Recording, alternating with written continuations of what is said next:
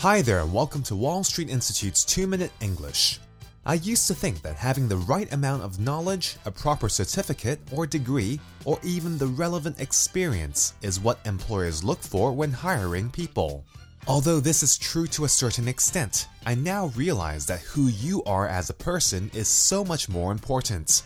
Who you are refers to your personality, the way you behave, how you get along with people, how you handle different situations, how you react in times of stress or pressure, etc. Basically, these things are your interpersonal skills. This got me thinking if interpersonal skills are so important, why are we rarely taught these things?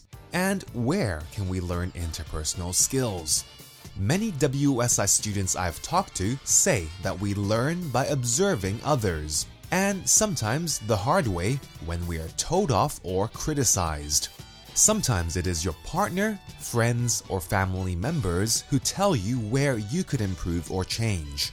I know I have learned a lot from my wife about my behavior, things that I weren't even aware of before. I think interpersonal skills start with knowing that we all have our issues and problems and that we should do our best to improve and change those things. For example, some people are selfish by nature. To change that, we need to admit that we are selfish and then try our best to be less selfish. I know this is easier said than done, but acknowledging that there is a problem and being able to admit it is the first step forward. One thing you could try is ask someone very close to you to honestly tell you what your faults are and what they would like to see you do differently.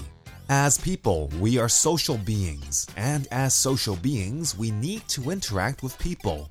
The better your interpersonal skills are, the easier life would be for yourself and those around you. Take time this week to think about yourself and which areas of your life you could improve on or change when it comes to dealing with other people. Well, that's all for this week's 2 Minute English. Bye bye.